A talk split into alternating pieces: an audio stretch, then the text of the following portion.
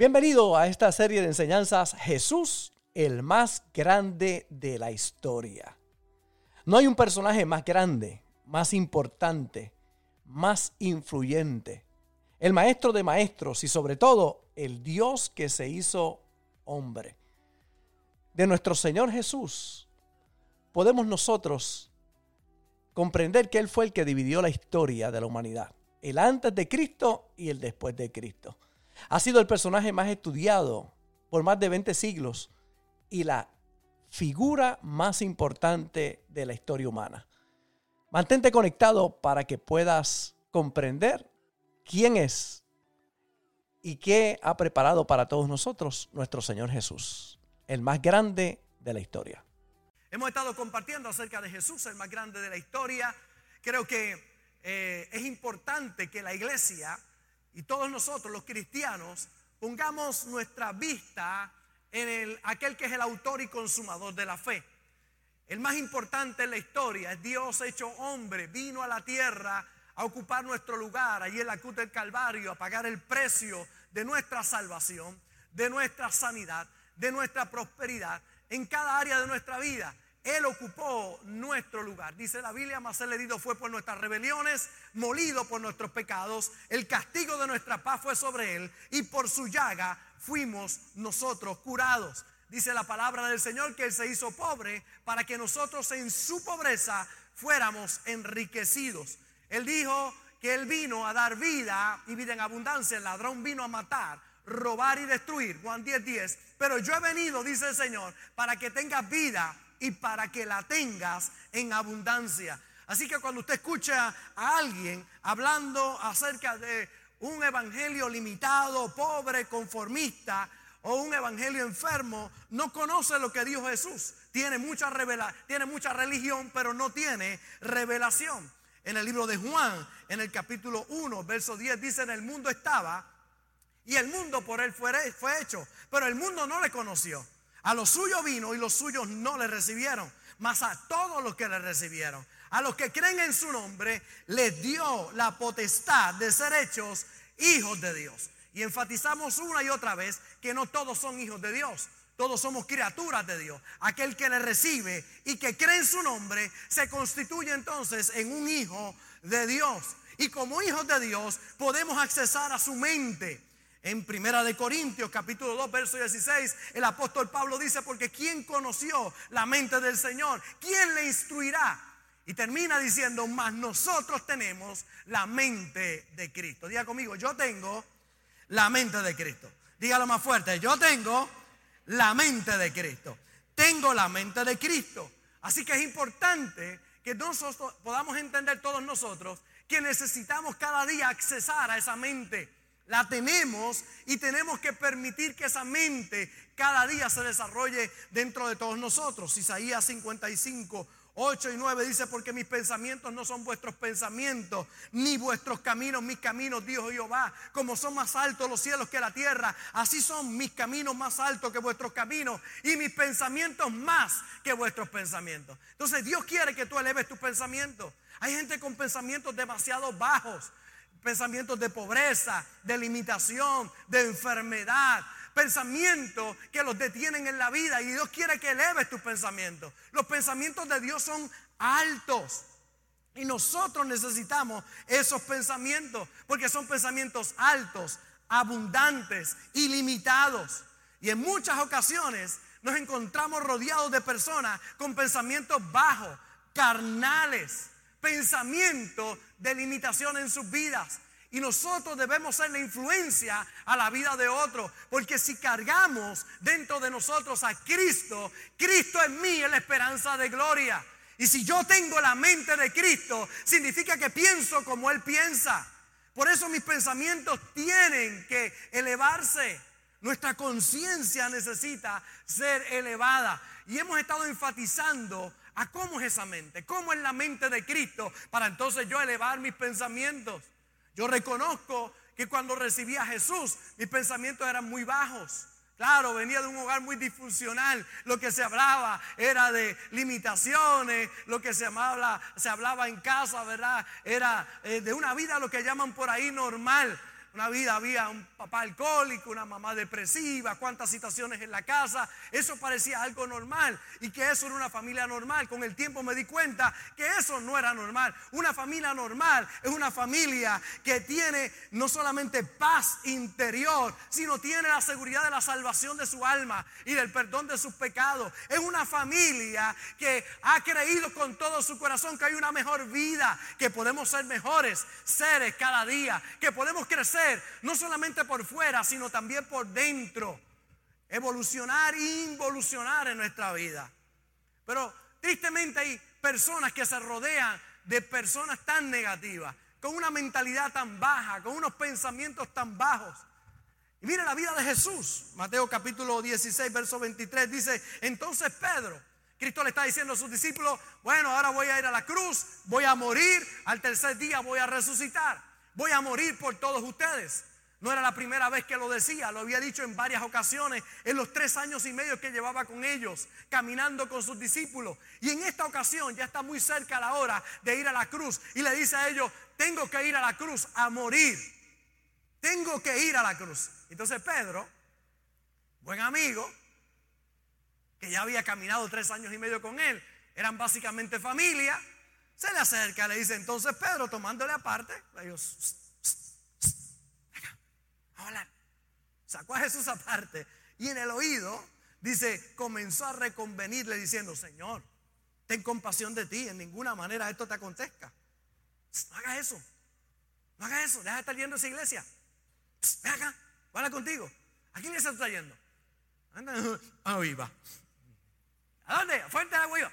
No vaya ahí. Deja eso. Deja de estar haciendo esas cosas. Vive la vida loca. Dale. Nota que le gusta ese corito, ¿verdad? Vivir la vida loca. Y ahí está, él estaba, dice que comenzó a reconvenirle. Señor, ten compasión de ti, no en ninguna manera esto te acontezca, pero él volviéndose, dijo a Pedro, quítate delante de mí, Satanás. Toma.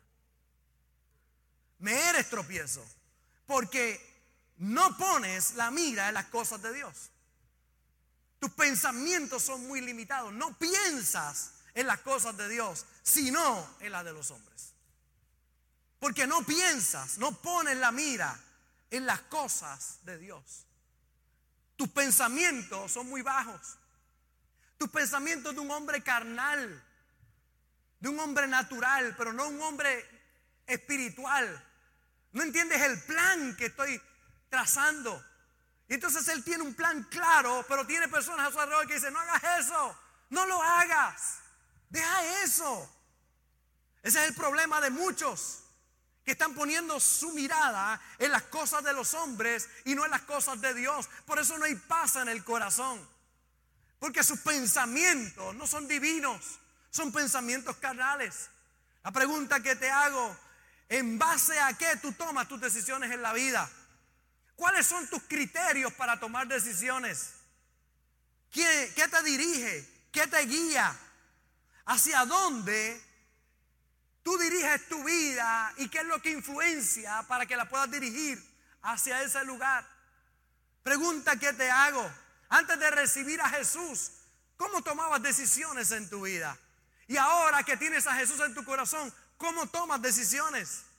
¿Cuál era tu rumbo antes? ¿Dónde estarías hoy si un día no hubiese recibido a Jesús como el Señor de tu vida? Yo me pongo a pensar, ¿dónde estaría yo si Cristo no hubiese llegado a la casa de mis padres y me hubiese transformado la vida a mí, a mi familia? ¿Dónde estaríamos hoy? Yo sé, el rumbo que llevaba nuestra familia seguía ese hogar disfuncional, hubiese yo también hecho lo mismo cuántos desastres me he evitado en el camino, cuántas desilusiones me he evitado en el camino por haber tomado la decisión correcta de seguir al Señor, por poner pensamientos divinos y no carnales en mi vida. Si Él es el Señor de tu vida, deberías entonces dejarte dirigir por su hermosa palabra. Salmo 119, verso 105 dice, lámpara es a mis pies tu palabra y lumbrera a mi camino. Cuando tú miras la palabra de Dios y te dejas llevar y dirigir por ella, tu vida va por buen rumbo. Pero las decisiones de muchos está basada en decisiones financieras, en la comodidad, en un techo, en oportunidades y no en base a lo que Dios quiere para su vida. Por eso encontramos tanta gente infeliz, porque a la hora de tomar decisiones no cuentan con Dios para tomar decisiones. Sus decisiones son carnales, humanas. Yo veo gente que toma decisiones de mudarse para un lugar porque está buscando una mejor condición financiera.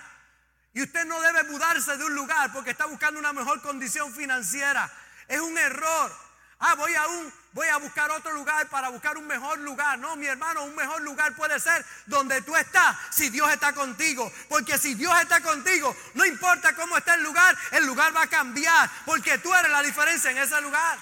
Porque Dios va contigo. Tristemente yo veo gente que toma decisiones de mudarse pensando en más comodidad y no en dónde yo puedo estar cerca de la casa de Dios. No están pensando en Dios y en su casa, están pensando en su comodidad. ¿Cómo yo puedo estar más cómodo? ¿Cómo yo puedo estar mejor? Y tomando esa decisión, toman la peor decisión porque se mudan buscando la comodidad, pero Dios no está ahí. Pero puede estar incómodo, pero si Dios está, Él abrirá puertas para ti, para los tuyos. Cosas tremendas van a pasar. Nosotros tomamos la decisión de venir a, a Vega Baja, que Dios nos llama Estábamos muy cómodos allá, acabamos de comprar un apartamento, yo era pastor asistente en la iglesia en Carolina, más de dos mil, tres mil personas habían allá en la iglesia, eh, estábamos trabajando con 40 ministerios. Y cuando Dios nos llama, nos saca de la comodidad. A la incomodidad, viajar todos los días. No podíamos vender el apartamento porque era por FHA y había que esperar algunos años para poder eh, venderlo. Así que dábamos el viaje, no estaba el expreso había que bajarse la virgencita allí. Eso era, ya usted sabe. El viaje era muy largo, los tapones eran interminables, pero la incomodidad con Dios trae paz al corazón.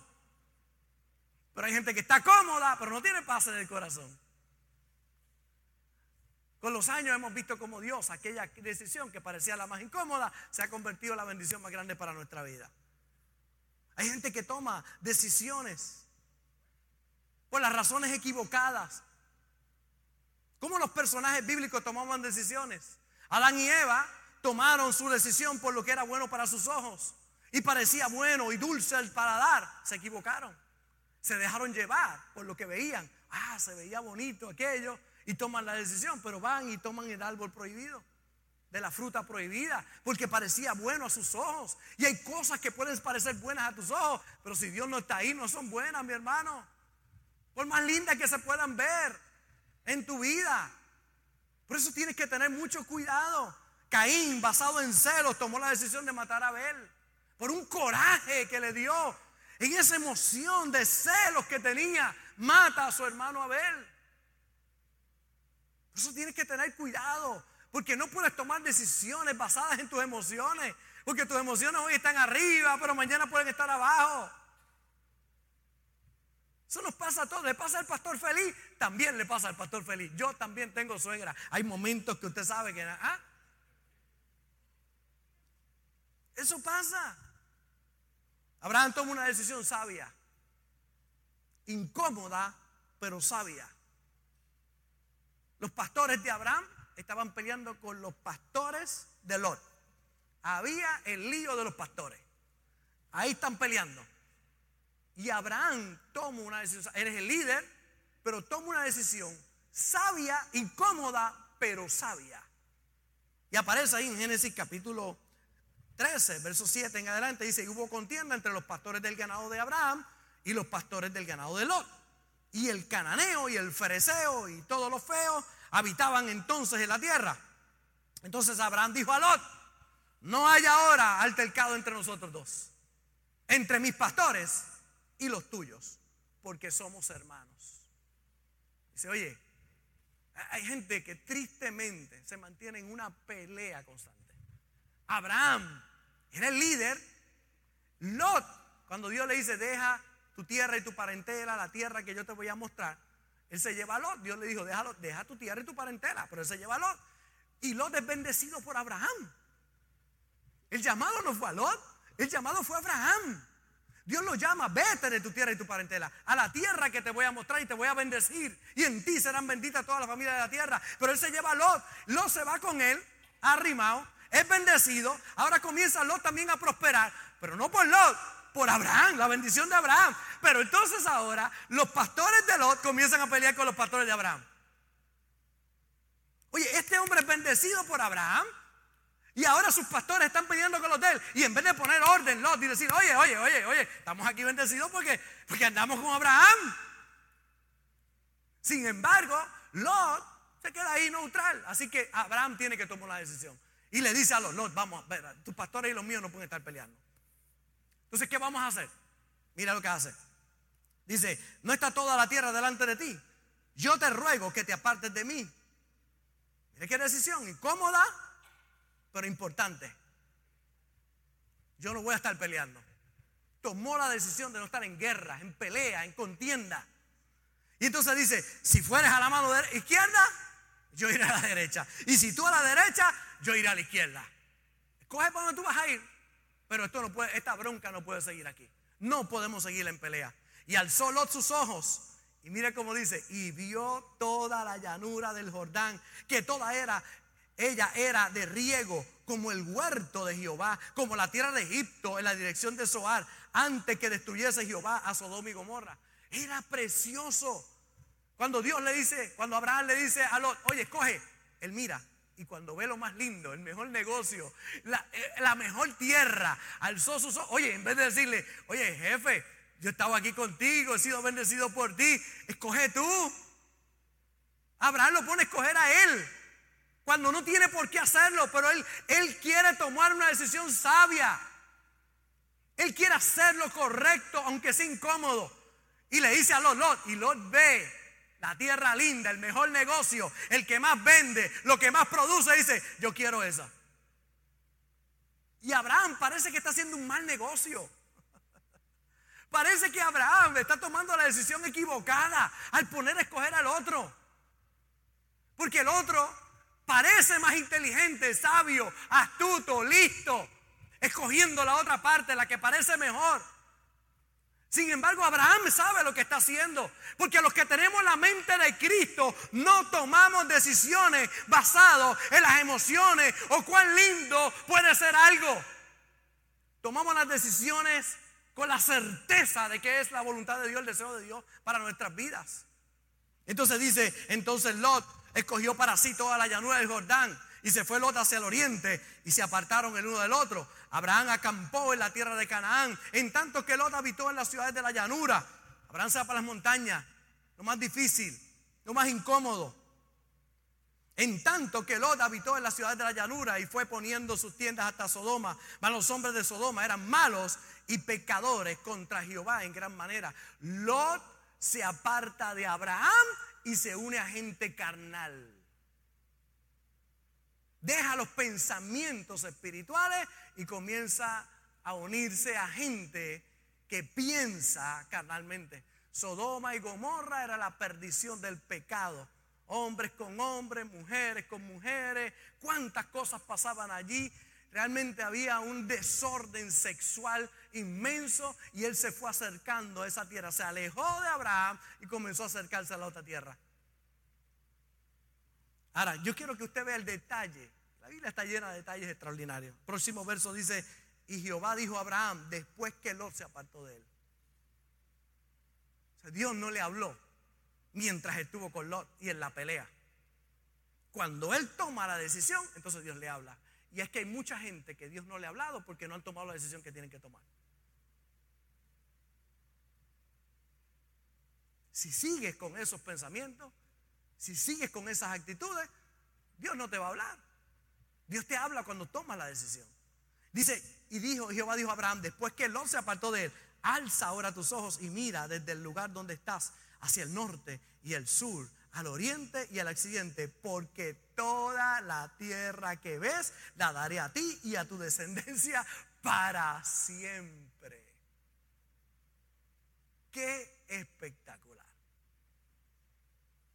Cuando usted ve que alguien tome una decisión, no por lo bueno que pueda parecer, sino porque es la correcta, la decisión que viene del cielo, Ahora, no solamente en las montañas, le dijo, mira, para el norte, para el sur, para el este y al oeste, que todo lo que tú ves te lo voy a entregar. Hay personas que en el día de hoy están oyendo esta palabra, que Dios te está hablando duro, fuerte a tu corazón, porque Él tiene bendiciones que ni te imaginas, pero necesitas hoy tomar la decisión correcta. Apartarte de aquello que no es lo correcto. Alinear tu mente a la mente de Cristo. Y escuche esto, una decisión sin Dios, por buena que parezca, es mala. Y una decisión con el Señor, por más mala que parezca, traerá bendición. Hay bendiciones que parecen malas, están disfrazadas, ¿verdad? Hay situaciones que parecen malas, pero si es la correcta, es la de Dios, todo va a estar bien. Él abrirá puertas y caminos. Otros pensarán que eres un tonto, que has tomado decisiones. Ay, mira ese, eh, le dejó aquello, le dejó todo eso a Lot. Mira qué tonto. No, porque no sabe lo que hay detrás de todo eso. Porque aquellos que tenemos la mente de Cristo no tomamos decisiones carnales. Por lo que vemos, por lo que se parece bien, sino por lo que es correcto. Cuida tu corazón. Los discípulos lo dijeron así, preferimos obedecer a Dios que a los hombres. Preferimos los pensamientos de Dios. Va a venir gente a reconvenirte. Deja de estar yendo a la iglesia. Deja de, deja de hacer lo que tú haces. Deja de diezmar y ofrendar y de dar dinero para la obra de Dios. ¿Por qué no te lo bebes y te lo fumas? ¿Y por qué no vas y lo metes en carros y en casa? Y yo no estoy diciendo que sea malo prosperar. Que sea malo tener un buen auto, una buena casa. Oye, pero todo lo que tengo se lo debo a Dios. Él es el que ha suplido todo lo que hace falta. Por eso una parte de lo que yo recibo le corresponde a Él. Esto es una decisión espiritual. Pero hay decisiones carnales que te llevan a la ruina. Estos días en Puerto Rico está habiendo una revolución en gente de los medios, gente muy importante que se ha dado cuenta que la fama y la riqueza no producen nada porque sienten un vacío en su corazón. Escuchaba a alguno de ellos diciendo, tenía todo, pero no tenía paz en el corazón. Llegaba de grandes éxitos y entraba al cuarto y lo que hacía era pensar en matarme, en quitarme la vida. Porque hay gente que parece que lo tiene todo, pero no tiene lo más importante, que es Cristo en el corazón. Porque el que tiene a Cristo, ese sí lo tiene todo. Ese sí lo tiene todo. Repasamos este pensamiento de la palabra del Señor, Romanos 8:5, porque los que son de la carne piensan en las cosas de la carne, pero los que son del Espíritu en las cosas del Espíritu, porque el ocuparse de la carne es muerte, pero el ocuparse del Espíritu es vida y paz. Y sigue diciendo, por cuanto los designios de la carne son enemistad contra Dios, porque no se sujetan a la ley de Dios ni tampoco pueden, y los que viven según la carne no pueden agradar a Dios. Y es que muchos están pensando carnalmente. ¿Qué es pensar carnalmente? Es aquellas personas que toman sus decisiones emocionales puramente por sus emociones, por lo que ven y no por lo que creen en su corazón, por lo que es correcto. Sus decisiones están mal influenciadas. Observe a Jesús tomando decisiones. Lucas capítulo 22. Y saliendo se fue como solía al monte de los olivos. Y sus discípulos también le siguieron. Cuando llegó a aquel lugar les dijo, orad para que no entréis en tentación. Orad para que no entréis en tentación. él no dijo orad para que no venga la tentación. No, él dijo orad para que no entres en la tentación. Todos somos tentados. Pero cuando tú oras, estás en la mejor posición para enfrentar cualquier tentación que tú puedas tener en la vida. Y se apartó de ellos a distancia como de un tiro de piedra y puesto de rodillas oró. Jesús cuando tomaba decisiones, primero iba a orar. Oraba, doblaba sus rodillas y lo oraba el Padre. Y mire, mire la oración, diciendo, Padre, si quieres, pasa de mí esta copa, pero no se haga mi voluntad sino la tuya. Y se le apareció un ángel del cielo para fortalecerle. Y estando en agonía oraba más intensamente. Y era su sudor como grandes gotas de sangre que caían hasta la tierra. Cuando se levantó de la oración y vino a sus discípulos, los halló durmiendo a causa de la tristeza. Ahora Jesús estaba orando. Iba a enfrentarse a un gran reto que tenía por delante. Y le dijo, si es posible, pasa de mí esta copa, pero no se haga mi voluntad, sino hágase la tuya, Señor. Que se haga tu voluntad. En la carne él quería hacer algo, pero en el espíritu había que tomar otra decisión. En la carne, ¿quién quiere ir a la cruz? ¿Quién quiere ir a morir a la cruz? Él sabía lo que le esperaba, pero en la carne no lo quería, pero sabía cuál era la decisión correcta. Te pregunto en el día de hoy, ¿te atreverías a decirle al Señor que no se haga mi voluntad sino la tuya, Señor? Que no se haga mi voluntad, que se haga la tuya, Señor. O vas a ser como Jonás, que Dios lo manda para Nínive, pero se va para Tarsis. Hay gente que Dios los manda a un lugar y se van para el otro. Hay gente que sabe lo que tiene que hacer. Tristemente toman malas decisiones en su vida porque las decisiones van dirigidas a aquello que es cómodo. Yo sé que estaría más cómodo que usted se hubiese quedado hoy en la casa, allí. ¿A, cuánto estaba buena la almohada hoy, esta mañana? A mí estaba sabrosa. Después de 12 días de vacaciones y viajar todo el día ayer, estaba esta mañana, mire, tentadora. La abracé así. Le dije, Señor, no quiero ir. Y él me dijo, tiene que ir por dos razones. Y yo dije, ¿por qué, Señor? Me dijo, número uno, porque los cristianos van a la iglesia. Y número dos, porque tú eres el pastor y predica. Gracias, Señor, que voy. no se haga mi voluntad, sino la tuya. Estaba buena. Sabanaza estaba fuerte. La, sábana, Sabanaza estaba allí. Me abrazó. dije, no, ya, apártate de mí, Sabanás. Le dije esta mañana, y la tiré. Porque me eres estorbo, me eres tropiezo. Yo sé, pero tomaste la mejor decisión. Me alegré con los que me decían, a la casa de Jehová iremos. Te felicito por estar aquí en la casa de Dios. Tomaste la mejor decisión. Comienda a Jehová tu camino. Confía en Él y Él hará. Encomienda a Jehová tu camino. ¿Cómo toma las decisiones en la vida? Los padres que me están viendo y que están aquí en el día de hoy, la mejor decisión es que tus niños puedan estar allí en el kitchen recibiendo la palabra de Dios. Hoy no solamente por ti, es importante que tú vengas y recibas la palabra, pero que nuestros niños reciban allí el consejo de Dios, la palabra de Dios. Es más importante de lo que tú puedas imaginar. El esfuerzo que se hace dentro de la iglesia para que voluntarios estén allí trabajando y dando lo mejor de ellos, no estando aquí, aquí en lo cómodo hoy, pero ellos están sirviendo allí, sirviendo para que tus hijos reciban la palabra de Dios, para que sean instruidos. Puede ser mucho que te levantes y venga y los lleves allí para que ellos reciban la palabra de Dios. No, parece incómodo, pero es lo correcto. Y lo correcto abrirá los cielos para ti y para tu familia. Instruye al niño en su carrera y aun cuando fuere viejo no se apartará de ella. El esfuerzo que hacemos nosotros es lo que es correcto, no es lo cómodo. Porque no siempre lo cómodo es lo correcto.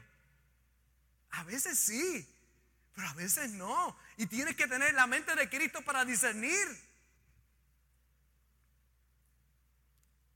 Dos puntos quiero dejar en tu corazón para cerrar el día de hoy. Esa. Se nota que me fui muchos días de vacaciones, ¿verdad? Ah, nunca planifique sin Dios en la ecuación. Nunca planifique sin Dios en la ecuación. Nunca planifiques egoístamente. Planifica con Dios en el asunto. Lucas capítulo 12, verso 15. Y les dijo, mirad y guardaos de toda avaricia, porque la vida del hombre no consiste en la abundancia de los bienes que posee también le refirió una parábola diciendo, la heredad de un hombre rico había producido mucho. Y él pensaba dentro de sí. Mira lo que él pensaba dentro de él. El hombre le va bien en los negocios, está prosperando, está echando para adelante. Y dice, mire cómo pensaba dentro de sí, diciendo, ¿qué haré? Porque no tengo dónde guardar mis frutos. tipo dijo, tengo la cuenta de banco virá. Hay billetes hasta más no poder. Y se puso a pensar entre sí, ¿qué voy a hacer con mi dinero? Y mire cómo contesta, está escrito hablando. Y dijo, esto haré, derribaré mi granero y los edificaré mayores. Y allí guardaré todos mis frutos y mis bienes. Y diré a mi alma, alma, muchos bienes tienes guardado para muchos años. Repósate, come, bebe, regocíjate. Pero mire lo que dice ahí. Pero Dios le dijo. ¿Quién le dijo? ¿Quién le dijo? ¿Quién le dijo? Dios le dijo. Necio tipo creía que estaba haciendo lo más inteligente. El hombre pensaba con esto ahora, chacho, boté la bola. Qué mucho sé, qué sabio soy. Y Dios le dijo, necio, esta noche vienen a pedirte tu alma y lo que has provisto, ¿de quién será?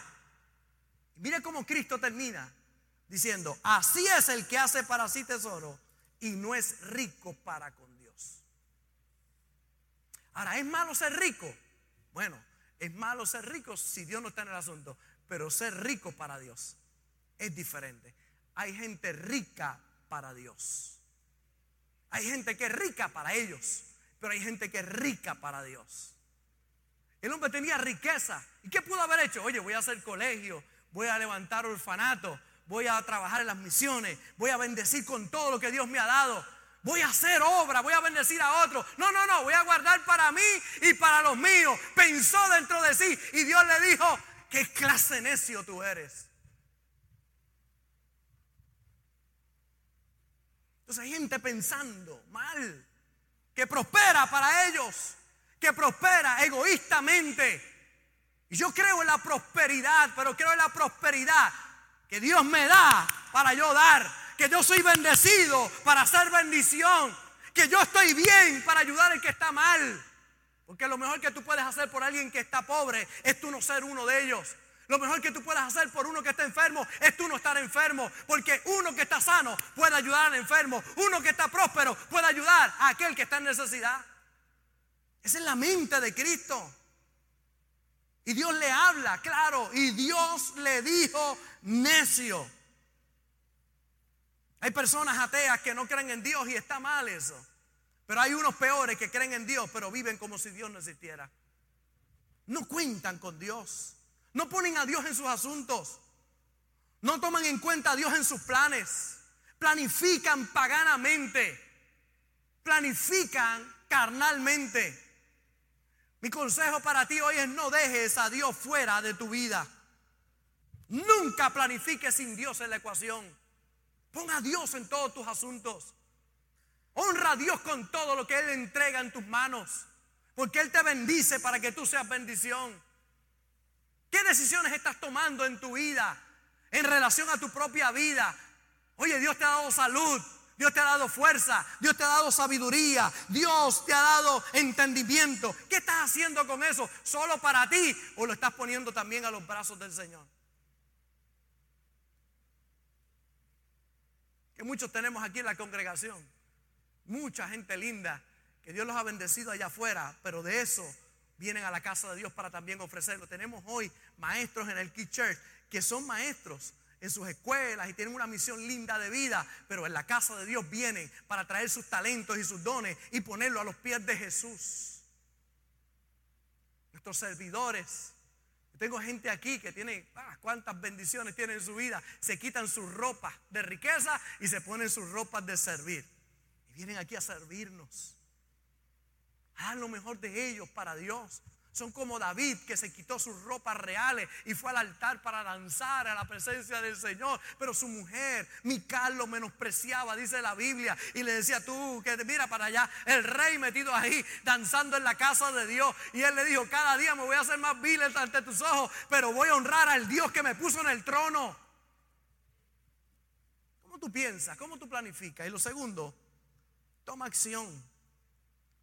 Para la mayoría de nosotros el problema no es no saber lo que Dios quiere que hagamos, sino es no hacer lo que sabemos que tenemos que hacer. El peor pecado es de omisión, más que el de comisión. En la Biblia se condena más lo que no se hace, que lo que se hace y cometes un error y enmiendas. Peor es no hacer. Peor es no ejecutar. La higuera, Cristo la miró y dice que la maldijo porque no tenía frutos. Cuando pasó, no tenía frutos. Dice la Biblia que la maldijo. Nadie jamás coma fruto de ti. Y se murió. La forma de conocer la parte de Dios que no conoce es obedeciendo lo que sí conoces. Por eso no esperes nuevas instrucciones sin hacer las viejas primero. Cuando Dios te hable, obedece. Cuando Dios te dice confiesa ese pecado, hazlo. Cuando Dios te dice que hagas las paces, hazlo.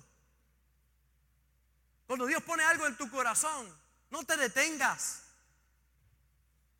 Si te dice, testifícalo. Testifica a esa persona, hazlo. Es que no lo conozco, hazlo. Hay algo lindo que Dios tiene preparado. Aunque a veces cometemos errores. Yo, yo me paso en los lugares que vamos y, nos reciben para servirnos, ¿verdad? En, en los diferentes restaurantes. Y si veo que está embarazada, siempre saco eh, una ofrenda y se la damos. Mis hijas ahora se encargan de hacer eso. Yo se la doy y ellas van y la llevo. Y a veces me he equivocado. Yo fui a un lugar y le di una ofrenda. Y dije, tenga para, su baby. Me dice, yo no estoy embarazada.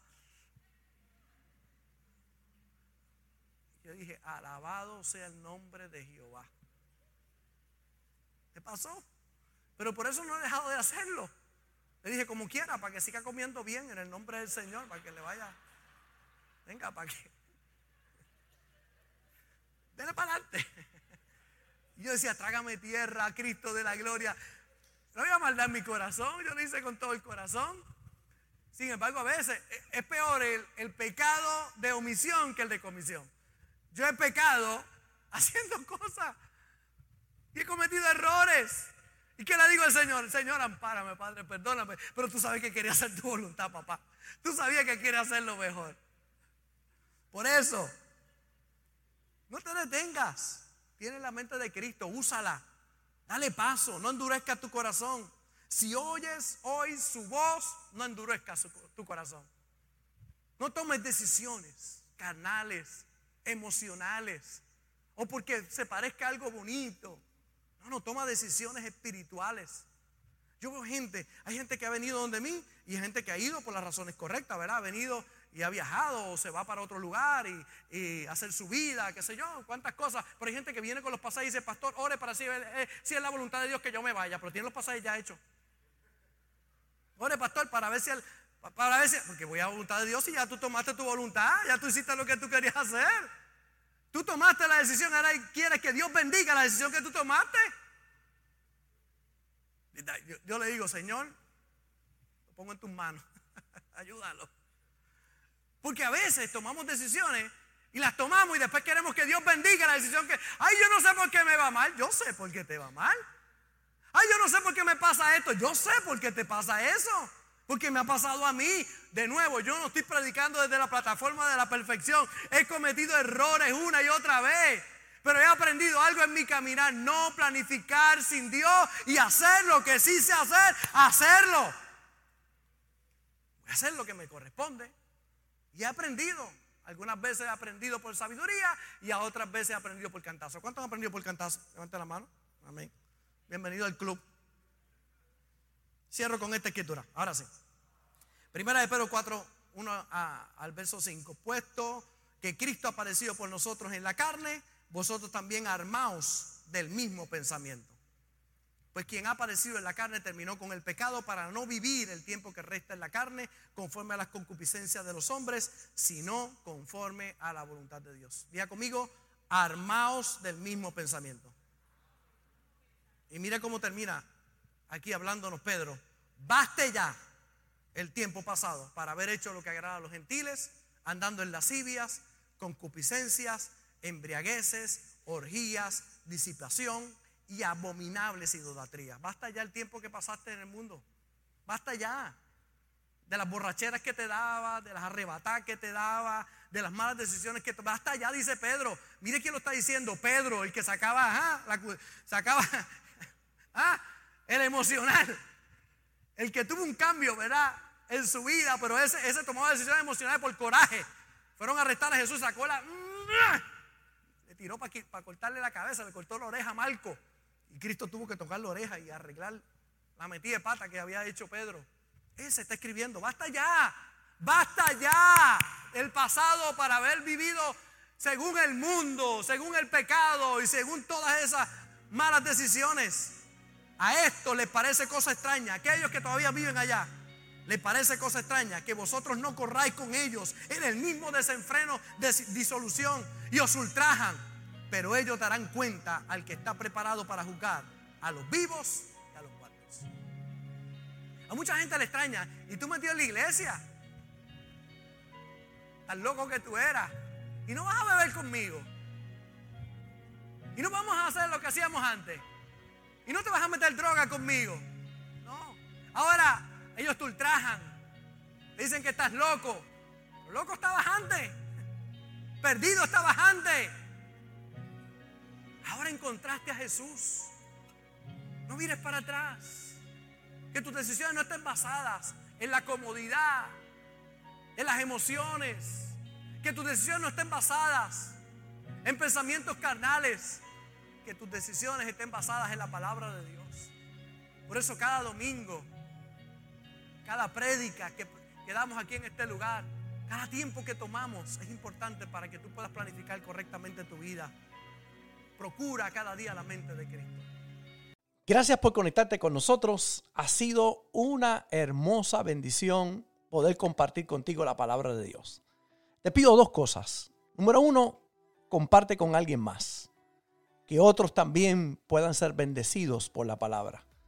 Y número dos, envía tu ofrenda para que podamos continuar llevando el mensaje de fe y de esperanza a tanta gente que lo necesita. Lo puedes hacer a través de ATH Móvil en donaciones, Fuente de Agua Viva Vega Baja, o a través del PayPal, Fuente Vega Baja. Si no das, no pasa nada. Pero si das, Él ha prometido abrir las ventanas de los cielos y derramar bendición hasta que sobre y abunde. Muchas bendiciones.